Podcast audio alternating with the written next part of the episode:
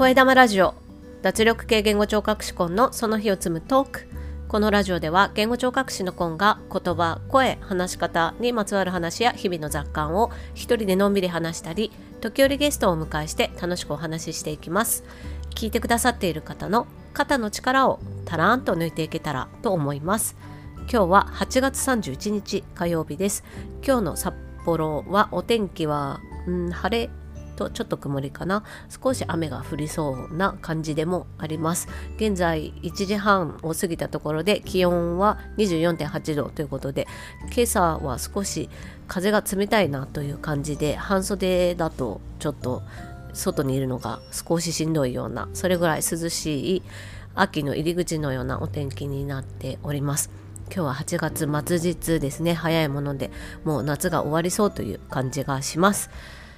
声玉ラジオは日替わりでテーマを変えてお話ししています。月曜日は声火曜日はビジネスに関すること。水曜日はブックレビュー。木曜日は話し方。金曜日は雑談。土曜日は北海道や札幌に関すること。そして日曜日はお休みをいただいています。今日は火曜日ということでビジネスに関することというかまあ今週から9月になるのでこの言い方を変えようかなと思って考えて決めたんですけど、えっと、私のビジネスジャーニーということで、まあ、ちょっとかっこつけてみましたけど、まあ、私がねこれからどうやって声の場だったりその他の、えー、自分のねビジネスというかサービスをね作り上げていっていくかっていうところを皆さんに一緒に見ていただけたら見守っていただけたらと思ってビジネスジャーニーとしてお届けします。というわけで今日の私のお話は価格についてですで価格設定すごい難しいんですよね自分のサービス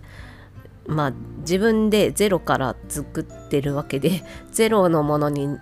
ねあまあ、作っていって形にしていくわけですけれどもそれに自分で値段をつけるっていうのは本当に難しいです。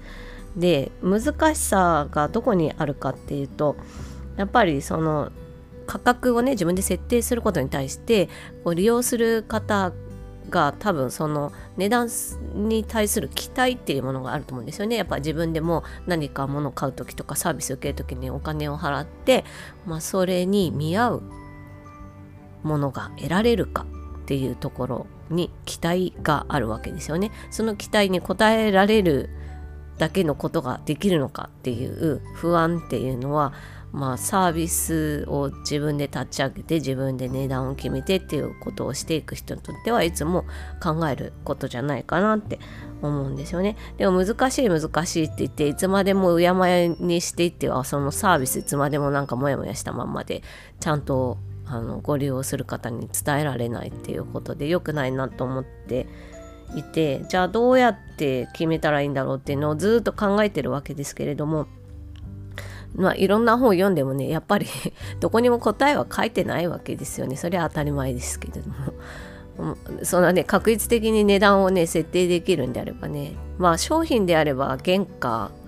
とあと利益そこからの利益をねどれぐらいにするかっていうところで、まあ、価格設定はある程度計算っていうところで考えられるかなとは思うんですけれどもまあそれだけじゃないと思うんですけどね値段の決め方。でもまあ計算はすることはできるとは思うんですけどサービスに関してはまあそういう原価とかがないのでねもう本当にどうするかは自分次第っていうところですよね。だから自分でどうにかしなくちゃいけないっていうことです。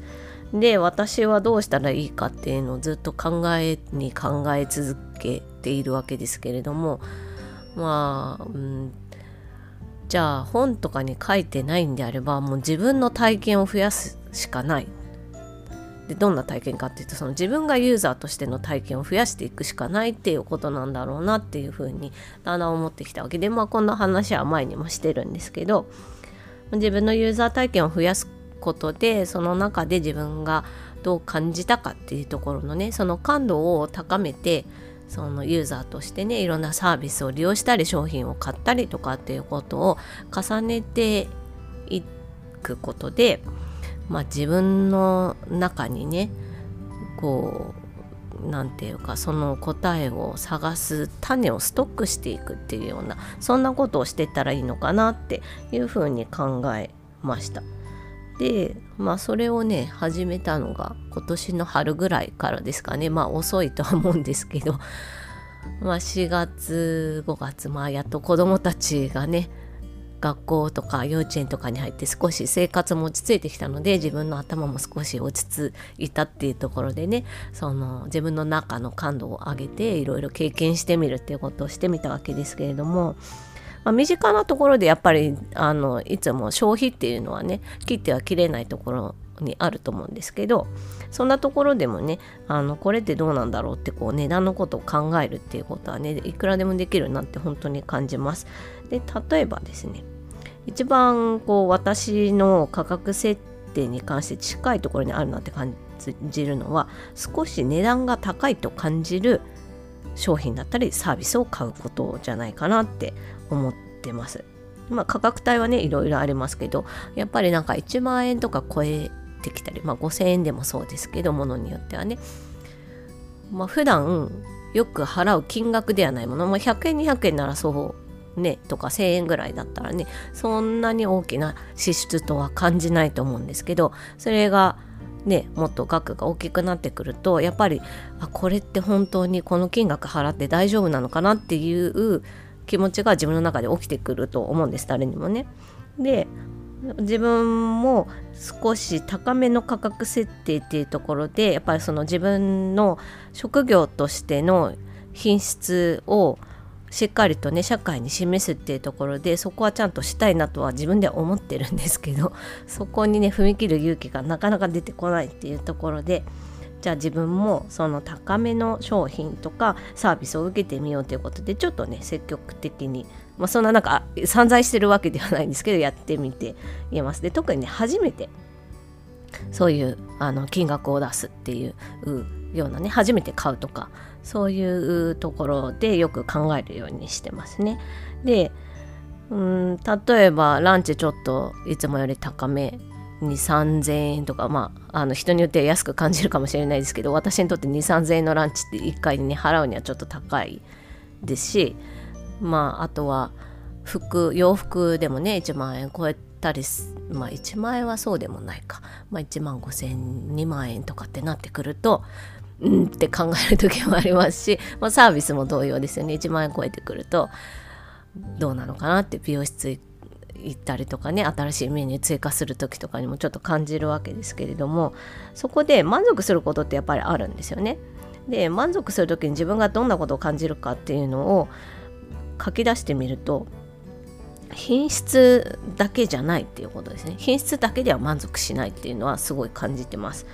だ質が良ければいいっていうわけではなくてじゃあどこに満足度を感じていくかっていうとやっぱりサービスの良さその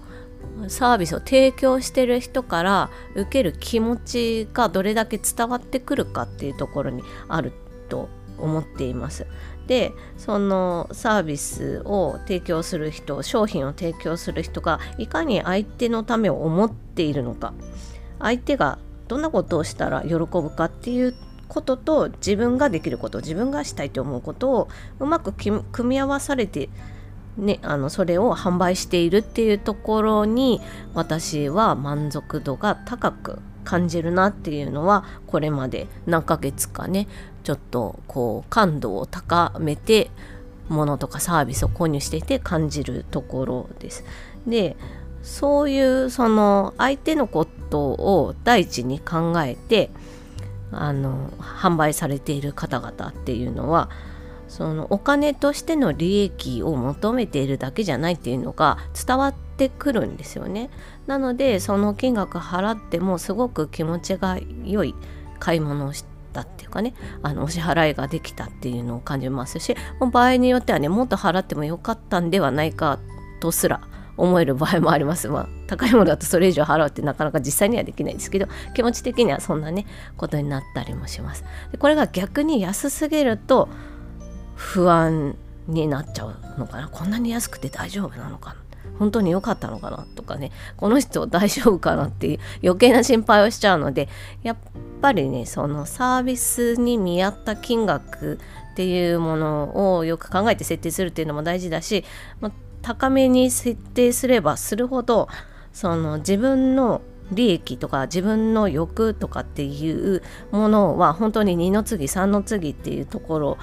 で相手のためを第一に考える相手がどうしたら喜ぶか相手がどうしたら良くなるかっていうことを考えるっていうのがとても大事だなっていうのを感じています。まあ、取り留めのない話でしかないんですけれども今日はね価格っていうことで価格設定をする際のそのユーザーとして満足度をどこに感じるかっていうことをこれまで私が経験して学んだことをお話ししてみました。スタンド FM の方にコメントをいただきましたのでお返しします。昨日月曜日の声のお話で声に関するコメントを分解してみようということでお話ししましたところベルさんからコメントいただいています。ありがとうございます。声の分解面白いですね。考えたこともなかった視点だったのでさすがコンさんプロの視点だなと思いました。ということでありがとうございます。まあ、プロプロっていうか